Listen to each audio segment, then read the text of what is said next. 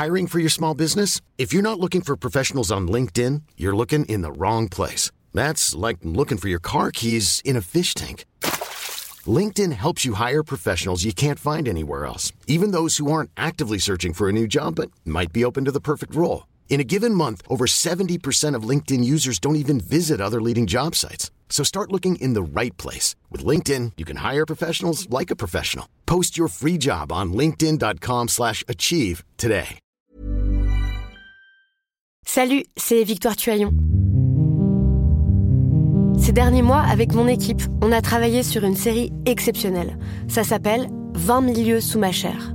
L'autrice, Caroline Potier, a exhumé des cassettes audio qu'elle enregistrait pour sa meilleure amie lorsqu'elles étaient ados et qu'elle traversait l'enfer, les violences que lui infligeait son père.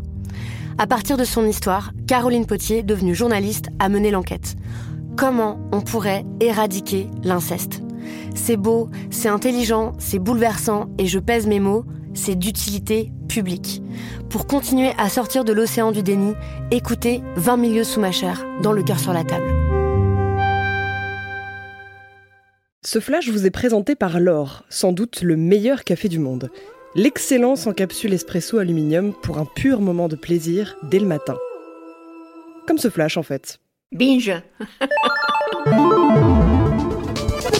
Bonjour à tous, nous sommes le mercredi 28 juin, c'est Baptiste au micro de Binge Actu.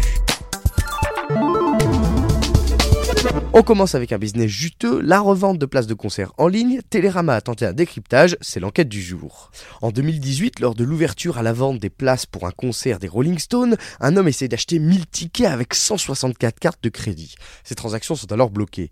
Techniquement artisanale, certains utilisent des boots, c'est-à-dire des logiciels permettant d'acheter des places de concert par dizaines. L'objectif final est le même, revendre les billets à prix d'or. Alors dans le viseur, des sites comme Viagogo, Get Me In, Sitewave, où les particuliers peuvent revendre leurs billets 2, 3, 4 fois plus cher que leur prix initial. Résultat des billets à 1000 euros pour aller voir YouTube, à 449 euros pour aller voir Kendrick Lamar, c'est ce qu'on appelle le second marché des billets de concert. La contradiction du jour est signée H&M. La marque a sorti une collection intitulée Pride qui arbore fièrement le drapeau arc-en-ciel et 10% de ses bénéfices sont reversés à la campagne pour les droits des LGBT organisée par l'ONU. Eh bien, cette collection a été confectionnée au Bangladesh selon la BBC, pays où l'homosexualité est illégale avec 27 arrestations et 2 assassinats d'homosexuels en 2016 et 2017. Le gang des restaurateurs amateurs a encore frappé en Espagne. Cette fois, c'est une statue de bois de Saint-Georges datant du XVIe siècle dans l'église de San Miguel de Estrella en Navarre qui en a fait les frais.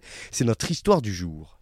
Alors en 2012, une octogénaire avait déjà tenté de restaurer une peinture du Christ dans l'église de Borja en Espagne, peinture datant du 19e siècle. Résultat, le Christ ressemblait davantage à un singe qu'à un homme. Consternation devant le désastre, et pourtant cette fois rebelote, c'est un groupe d'artisans locaux qui a été chargé de nettoyer la statue de bois de Saint-Georges. Ils ont choisi de la repeindre et c'est ainsi que Saint-Georges s'est transformé en Tintin. On termine avec le son du jour qui nous amène à la frontière américano-mexicaine pour la sortie du film Sicario, la guerre des cartels.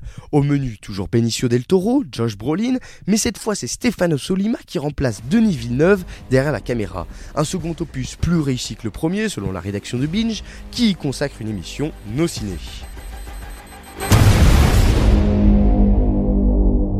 You want to see this thing through? No rules this time. Adios.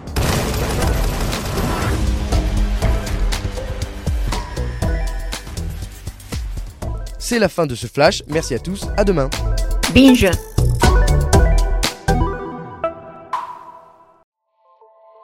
Salut, c'est Sinamir du podcast L'Affaire. En 2016, je suis monté sur un bateau de sauvetage en Méditerranée et ce que j'y ai vu n'a pas changé. En tout, depuis 10 ans, on compte même près de 30 000 morts sur cette mer. Alors, dans le naufrage, notre nouvelle enquête, j'ai voulu raconter un cas concret. Comment 130 personnes sont mortes en 2021 à la frontière de l'Europe, malgré des dizaines d'appels de détresse. Qui n'a pas pu les sauver et pourquoi? Qui étaient ces disparus? Et surtout, comment on en est arrivé à ne plus parler de 130 personnes qui meurent le même jour sur un bateau au milieu de la Méditerranée? Le naufrage, c'est la nouvelle série du podcast L'affaire de Paradiso Média. Une enquête que vous pouvez retrouver gratuitement chaque semaine à partir du 27 mars 2024 sur toutes les applications de podcast.